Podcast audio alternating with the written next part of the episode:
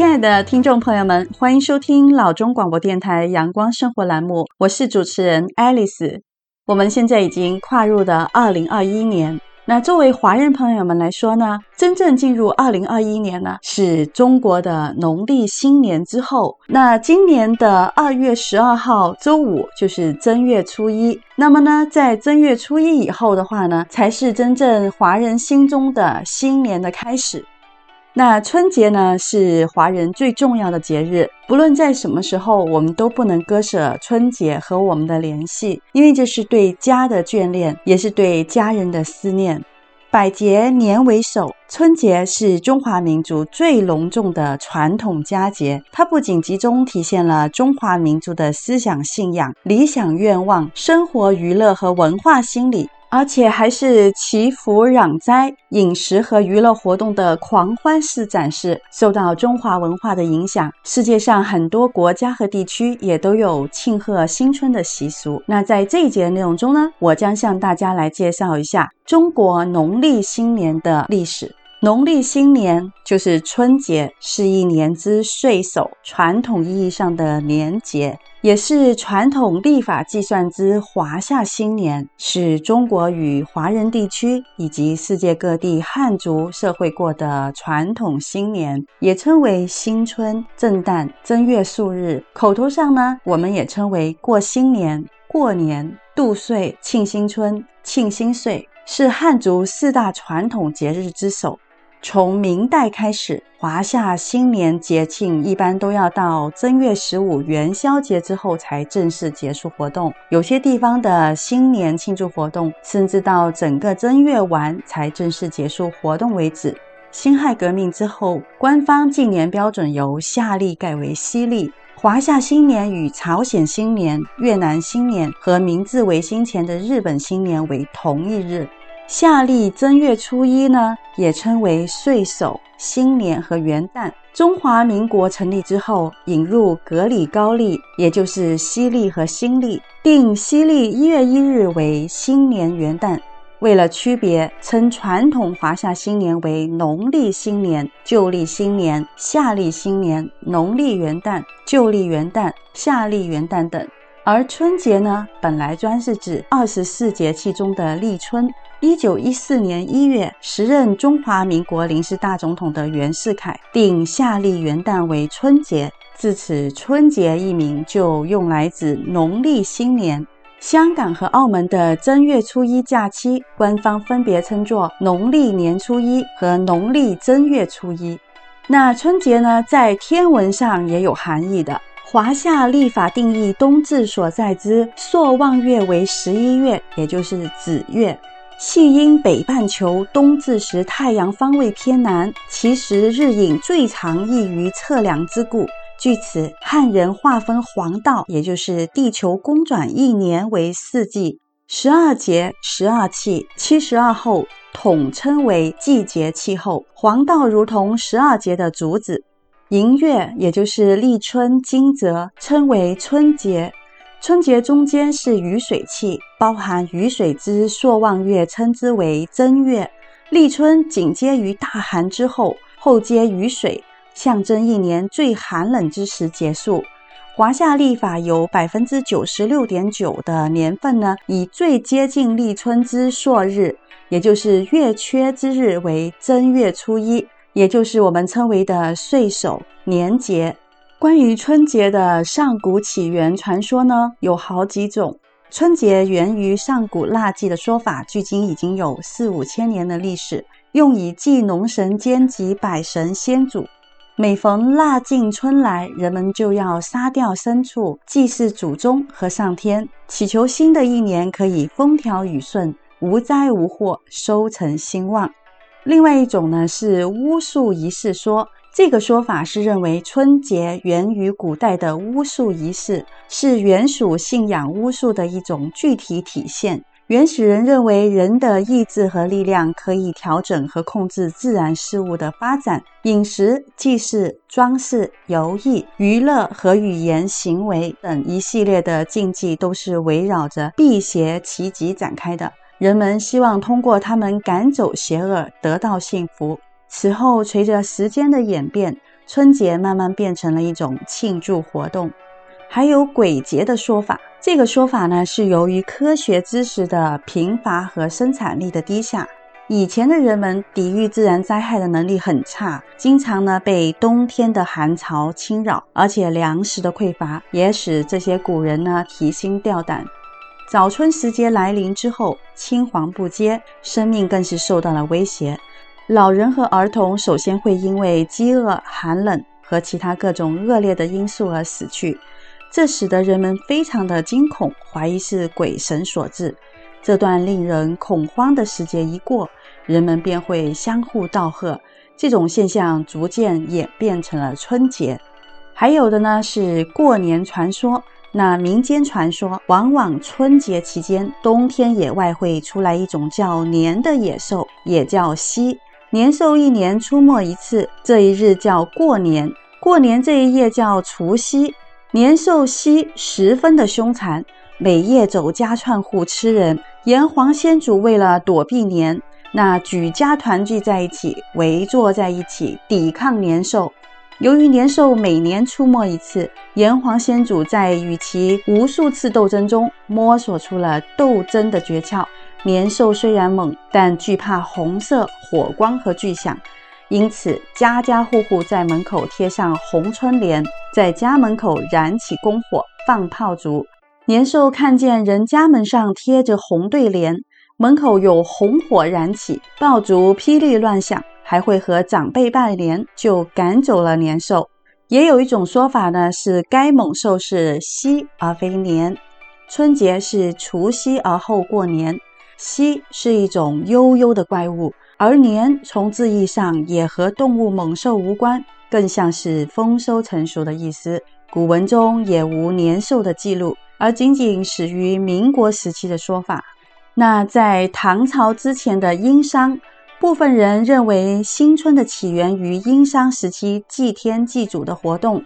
到了西周，新春期间呢，就开始有农业庆祝活动。汉朝开始形成了正式的新春礼仪，并开始有炮竹。当时呢是烧竹子。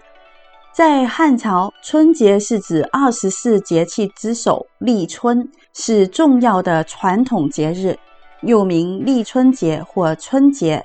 魏晋开始有了鞭炮和守岁的习惯。唐朝新春时分，一般共放七日假。假宁令这样写道：元正、冬至各给假七日，但也有例外。私塾先生和学生的假期长达一个月。农民可能因为大年初一仍然需要劳动。唐德宗李阔时曾经实行过单号上朝、双号休假的制度。此外，对许多普通的百姓而言，没固定的假日，春节到了，假日就到了。在除夕守岁结束后的元正之日，唐朝人会举行大朝会、大陈设和大赦令。在大朝会中，皇帝头戴垂着十二串白珠的衮冕，在皇宫正殿面见五千名百官，前来通报各地情况的朝集使以及各国的使者们。大朝会更像是一种礼仪活动，而非正式会议。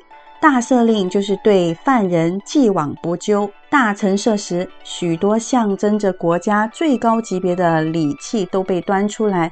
以彰显大唐的国体，皇帝、朝廷官员、各地的朝集使和皇室宗亲，身着端庄正式的服装，下官需按等级次序进行向皇帝拜贺。首先，皇太子、三公，也就是司徒、司空与太尉，要率先道贺。接下来，中书令需将各个地方的贺表宣读。门下省的黄门侍郎随后上奏各地的祥瑞情报，然后户部尚书上奏各州的进贡物品名单，礼部尚书上奏邻国的进贡情况，太史局的太史令汇报天象，最后门下省的长官侍中宣布仪式结束。中书令带领中书门下两省的中高级官员一起上前向皇帝拜贺。五代后蜀开始有春联，后蜀题写的“新年纳余庆，佳节号长春”是中国最早的一副春联。宋朝人开始使用火药制成的鞭炮。北宋除了宋太祖时期制度未定外，自宋太宗继位到宋真宗退位，官员元日均给七日长假。包拯上书中人，建议缩短为五日。故宋仁宗与宋神宗时新年假期为五日，后来因朝臣不满，宋徽宗后又恢复到了七日。南宋建国初期颠沛流离，官员没有年假。自绍兴和议后的第二年到南宋灭亡，官员每年春节假期大致上都是五日。宋朝私塾学生一年放寒假一个月。从腊月初八，也就是腊八节，放到正月初八结束。乡下学生多放春假、秋假各一个月回家帮忙农事。每逢春色、秋色、端午、中秋、重阳、冬至，私塾大多也都会放一日假。太学只在寒食、冬至、新年各放三天假，每年是九天假。但学生往往随父亲赴外地就职。一请假就好几个月，直到年终才回校大考，考试合格即可当官。宋宁宗时，一般的劳工元日、寒食、冬至、腊日各放假三天。宋朝冬至的主食为馄饨，类似今天的饺子；年夜饭主食为薄托、手擀面羹；春盘也是立春的主食。元朝人叫新年做白节，也放假三天。在中国，特别是农村地区，有过小年和大年的习惯。大年是相对于小年之称，小年也就是农历的腊月二十三日或者是二十四。过去呢，过小年是官三民四申到五，也就是说，凡是家有秀才以上的公民都在腊月二十三日过小年，平民百姓是二十四日。道士与和尚的寺庙是二十五日，如今北方地区多在二十三日过小年。过小年的主要民俗活动是辞灶，就是祭灶节。灶王也叫灶君，民间称灶王爷，送灶王爷上天，也就是烧掉供奉的灶王画，向玉皇大帝报告他所在的一家在过去一年的表现。为了让灶王爷说好话，要供奉糖果。送行时还要用糖糊在他嘴上，让他上天演好事。到除夕再迎灶王回来，就是买一张新的灶王画，画上呢要画有灶王爷和他的太太灶王奶奶供在厨房。画的两侧通常贴一副对联：上天演好事，下界保平安。横批为“一家之主”，也有“敬神如在”。在中国北方，一般在农历腊月十二月二十三日过小年；但在南方的湖北、湖南、江西等同样是汉族聚集的地方，则往往于农历腊月十二月的二十四日过小年。而上海、江苏南部、浙江于农历大年夜除夕的前一日过小年，因此呢，农历小年在中国南北方不同地区并非是同一日。大年从腊月最末一日开始，一般认为到正月十五日元宵节为止，亦有未出正月就是年的说法。在中国部分地区，比如江淮地区，也称元宵节为小年。在中国的四川、重庆、贵州等地方，在农历腊月三十过小年，正月十五过大年。在中国福建莆田地区，农历腊月三十为小年，正月初四为大年。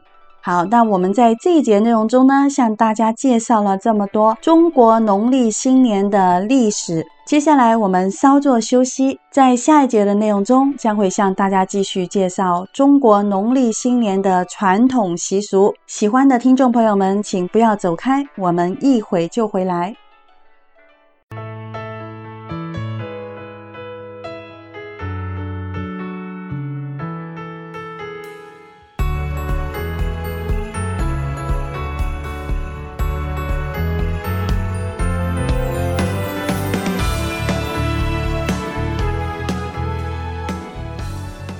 亲爱的听众朋友们，欢迎回来继续收听老中广播电台阳光生活栏目，我是爱丽丝。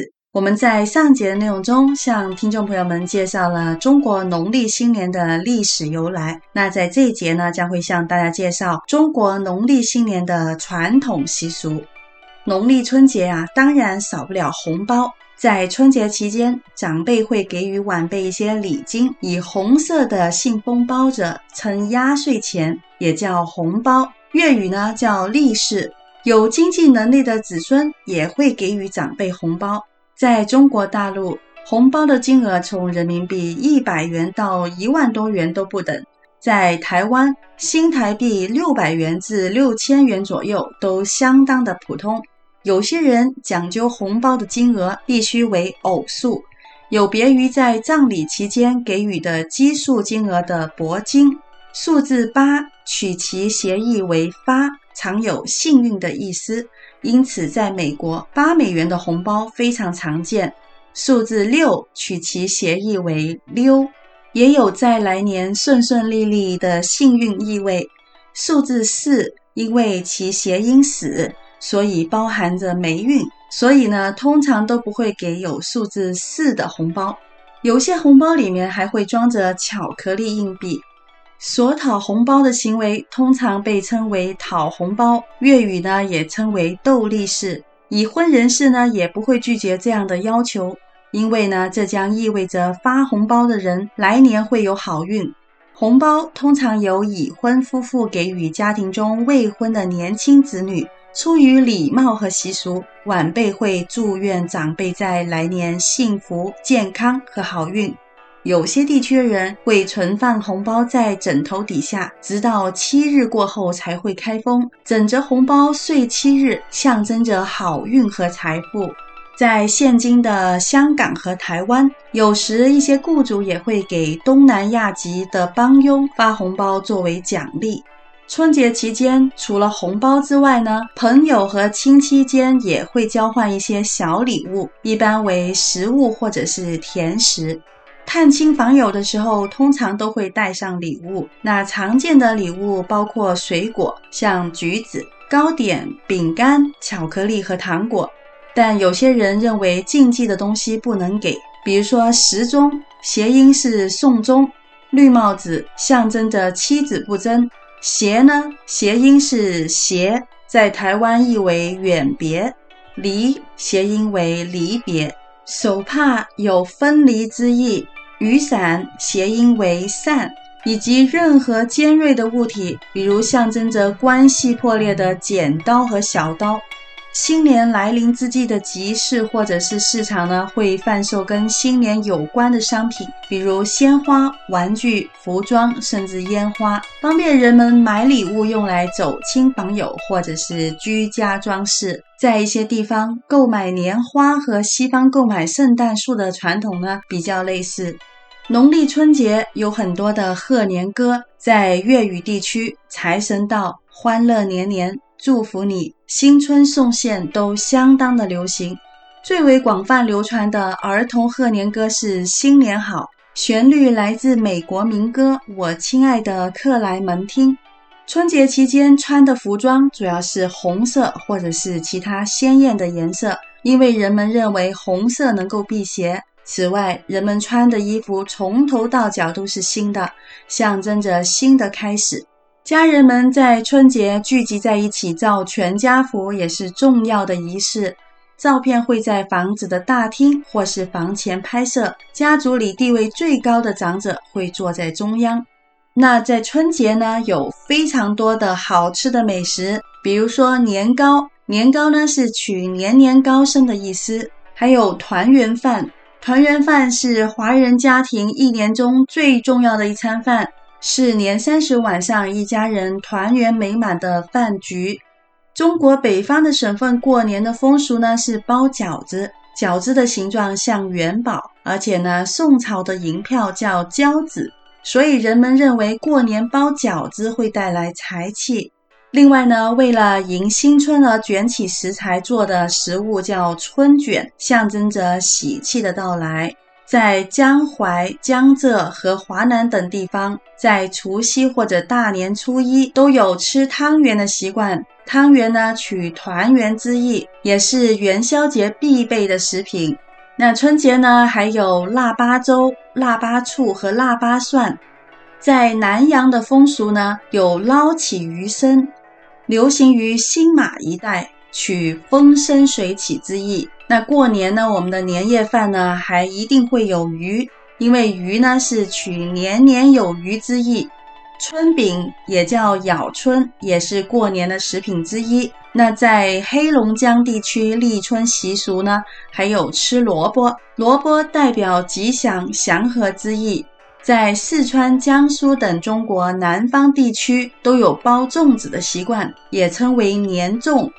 台湾的新年地方美食有火锅、姜母鸭、烧酒鸡，象征着团圆。那刚才呢，和听众朋友们分享了这么多美味的新年美食，大家呢是不是都非常期待中国农历新年的到来呢？那让我们一起与家人们团团圆圆共度春节。春节到来之际，大家都喜欢装饰一些寓意着吉祥如意的新春饰品。那我们看看有哪些呢？在新春期间，常见的装饰是灯笼，还有春联。春联粤语也称挥春，闽南语称春仔，是一种在新春和立春时使用的传统装饰物。将贺年的吉祥字词用漂亮的书法写在红纸上，一般是贴在墙和门上。种类有对联、斗方、福符、门星。门页、春条、春联、横批，另外呢还有福字。中国新年传统呢结合了更具象征意义的元素，典型的例子呢就有挂在门口的红色菱形福字。倒挂的福字谐音“福到”，象征着幸运、幸福和繁荣的到来。但在粤语文化圈，倒挂福字寓意着倒运气。象征着厄运，因此呢不能倒挂。另外还有象征着能带来好运和财宝的财神、福神。年画呢也是彩色雕版印刷的一种形式，也是新春常见的装饰之一。在新春期间，舞龙舞狮呢象征着趋吉避邪，是大家通常都能看到的表演活动。春节期间呢，大家也喜欢将一些寓意着吉祥如意的花卉摆在家中，象征着来年美好吉利。那年花呢，都有哪些意思呢？那我们向大家来介绍一下，新春之际应该摆置哪些有吉祥寓意的花卉。桃花呢，是象征好运；金桔象征着吉利；水仙花象征财富；竹子象征节节高升。银柳象征有银有楼、大富大贵；向日葵象征着好年头；茄子象征健康；百合花象征安康、百年好合。那我们在贴门帘、春联的时候的贴法呢，通常是两副直联，每联的末字均有平仄声韵之别。正确的贴法为末字仄声为上联，贴在右边。莫字平身为下联，贴在左边。比如“天真岁月人增寿”是贴在右边，“春满乾坤福满堂”贴在左边。那我们典型的春联呢，有非常多的好的诗词。在这里呢，可以提供给听众朋友们，如果是书法爱好者呢，也不妨自己买一些红纸回来，在新春之际自己动手写一副寓意着吉祥如意的春联。下面呢，我就向大家介绍一下春节的典型春联：天意回春成万象，人心同乐获千祥。另外一副呢是一门天赐平安福。四海人迎富贵春，接下来是四季平安则是福，一堂和煦变成春，还有春到朱门增富贵，人居华夏永平安。最后的是春临天下花香好，福满人间喜气多。大家听了以上这五对象征着吉祥如意的春联之后呢，心中是不是满怀着喜庆和对新年的美好期待呢？好，那接下来呢，我们稍作休息，在下一节内容中将会继续向大家介绍中国农历春节的内容。大家不要走开，我们一会就回来。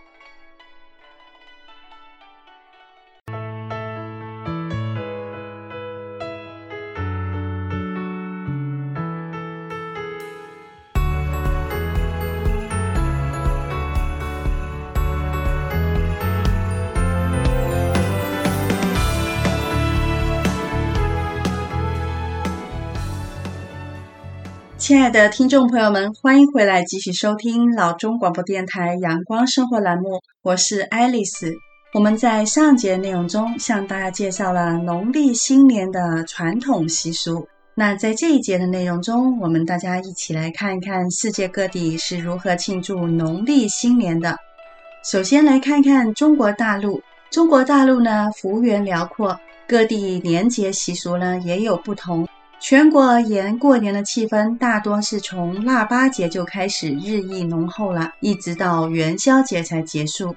而在福州地区，过完正月二十九的奥九节才算作新春的结束。在中国大陆，春节是一个法定假日，自除夕一直到正月初六，部分年份除夕不休假，正月初七补假。大中小学借春节而放寒假，多至腊月十五放到正月十五。各地各行业，尤其是劳动密集型的产业，也会提前收工放假。至少在假日期间，普通有工厂关门、市场停市、银行停业、沪深两大证券交易所和人民币外汇市场停盘。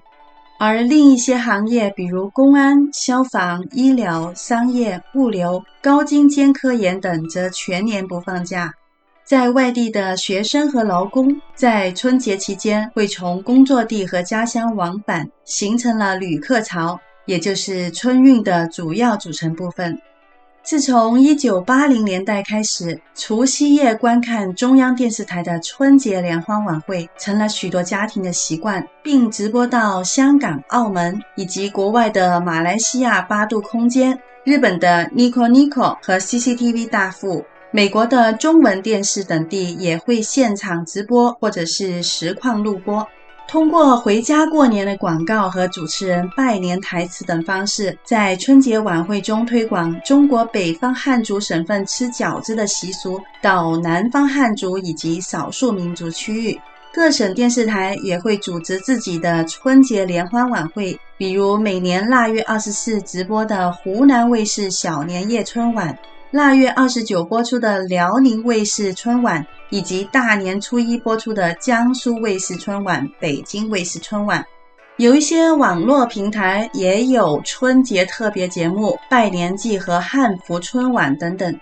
在中国大陆农历新年期间，中国的宗教，尤其是融汇儒道释诸教的民间信仰氛围浓厚。春节期间，各地佛寺会举办庙会，也有民众自发到佛寺、道观、文庙、教堂、清真寺以及祖先的牌位、烈士纪念碑等处祈求新年平安。中国大陆各界也会发行各类纪念品以纪念春节。中国人民银行会启动春节贺岁纪念币的兑换，各大商场和网络平台也会发放各种优惠券以促进消费。中国南北具体的年俗有较大的差异。在南方汉族地区，除夕吃年夜饭，围炉火锅、炸春卷、包蛋饺、吃润饼，以及放红包、包压岁钱在枕头下。大年初一祭拜天地众神，做年糕、放鞭炮，先去长者家拜年。一般是所有人一同在最年长的老人家里。长江流域一带有年初一早餐吃汤圆的习惯，寓意着团团圆圆、甜甜蜜蜜。大年初二，在南方、广东、港澳等地区，初二要吃开年饭，尤其是做生意的人。开年饭除了包括年夜饭必吃的好意头菜肴之外，有些家庭会攒一些烧肉，取红皮刺状，寓意着健健康康。另外呢，还有用生菜铺金菇，寓意生财及金钱满地。在香港，大年初二有贺岁烟花汇演。大年初三，一般父或母一方已经去世的已婚女性，会在这一日回娘家祭祖，并顺带拜年。跟清明的上坟不同，祭祖只是祭拜祖宗牌位。在香港以西六十三公里的澳门，年初三有贺岁花车巡游以及贺岁烟花的演出。大年初四，通常娘家人会来探望。年初五，俗称破五，要迎财神，赶五穷。五穷就是智穷、学穷、文穷、命穷、交穷。大家在黎明的时候就起床，放鞭炮，打扫卫生。鞭炮从里往外放，边放边往门外走，将一切不吉利的东西都轰将出去。这一天，民间通行的习俗是吃饺子，俗称捏小人嘴。大年初六开市了，舞龙舞狮等活动呢也是精彩纷呈。年初七回娘家，年初八祭孟子。大年初九，玉皇大帝的寿诞，潮州人、闽南人和客家人会以隆重的祭礼祭拜天公。那在北方汉族地区呢，除夕的时候呢是守岁吃年夜饭，晚上和好饺子面，切好饺子馅儿，为初一包饺子做准备。因为初一忌动刀，大年初一的时候早晨起来包饺子。传统上，北京呢，老人初一是不出门的，亲友同事相互间拜年。年初二是回娘家拜年团聚。大年初三，在河北等地的农村，这一日同样是要上坟的，一般都要带上点心、酒等祭品给已故的祖先进行祭祀，并且放鞭炮让祖先过年。一般上坟只允许儿女等进行，嫁入本家的外姓人则不参与祭祖。大年初六开市、扭秧歌、踩高跷等活动也是非常的精彩热闹。大年初七人圣节，大年初八祭星。往年北京的各个庙会活动通常从初一开始到初七或初八结束。关于春节，在中国北方，从农历腊月二十三日小年开始，有这样的民俗：二十三糖瓜年，二十四扫房子，二十五磨豆腐，二十六去割肉，二十七杀只鸡，二十八把面发，二十九蒸馒头，大年三十熬一宿。在中国大陆的少数民族是如何庆祝农历新年的呢？我们先来看一看云南白族。云南白族过年的时候要进行放高升的庆祝活动，就是在整颗的大竹子的竹节里装上火药，点燃以后可以将整个竹子崩上高空数十丈。有地区还进行抛绣球等活动。东北的鄂伦春族在初一的早晨，家族中依辈分大小互相斟酒，晚辈给长辈磕头，平辈互相请安。初二、初三举行赛马活动。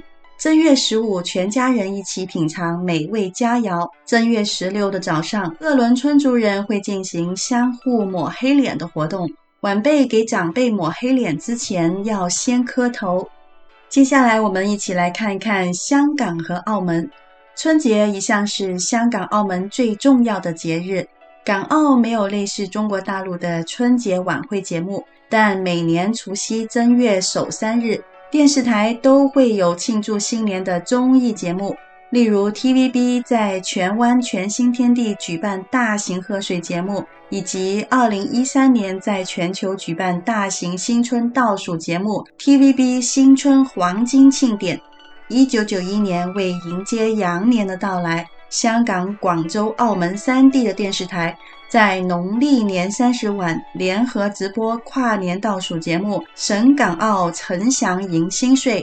也曾在一九九二年颂扬迎猴之际，TVB 的《欢乐今宵》在农历年二十九晚上，在新港金台四地全程直播跨年倒数节目，并取名为“临猴献瑞喜团圆”。一九七九年以后，每隔十年，无线电视以及广东电视台珠江频道直播“羊城贺岁万家欢”，港台电视转播央视的春节联欢晚会、香港新春花车巡游以及香港贺岁烟花汇演。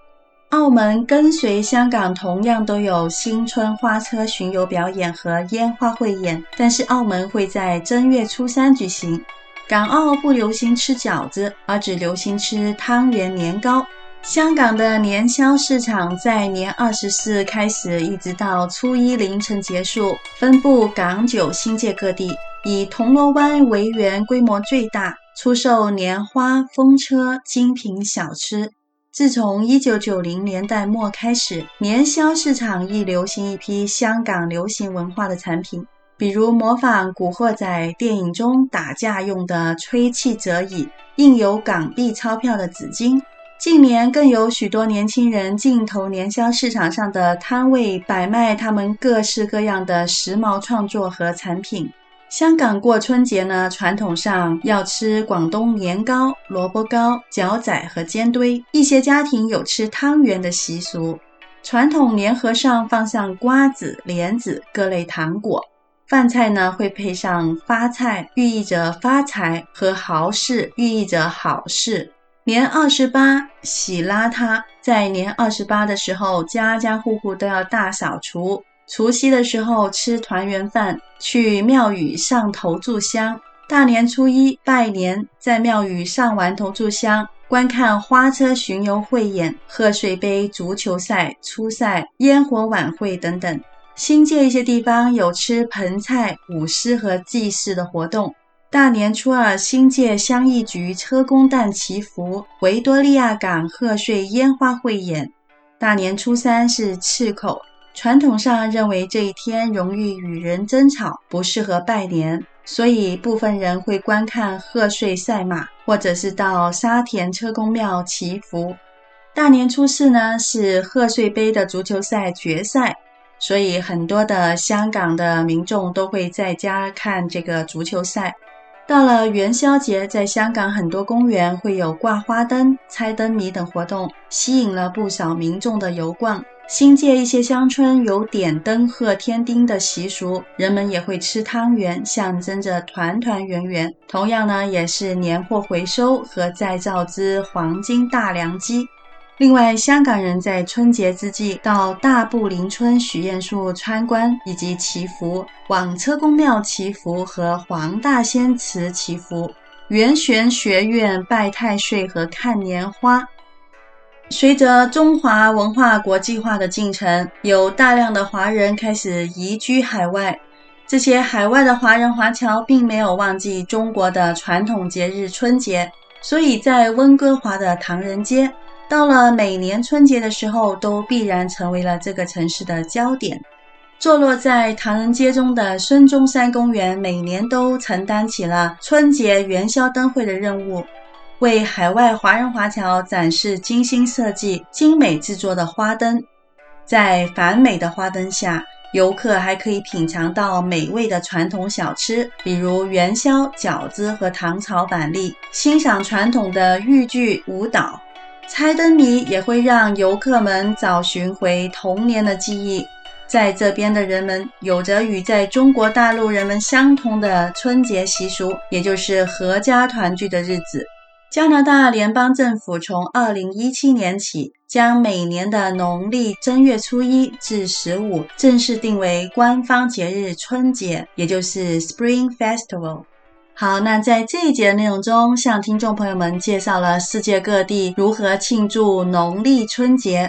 在这里，恭祝所有的听众朋友们春节身体健康、吉祥如意、家庭美满幸福、团团圆圆。好，那我们这一期的内容呢，就到这里结束了。喜欢我们节目的朋友们，欢迎下周三同一时间继续关注由爱丽丝为你带来的阳光生活栏目。我们下期再会。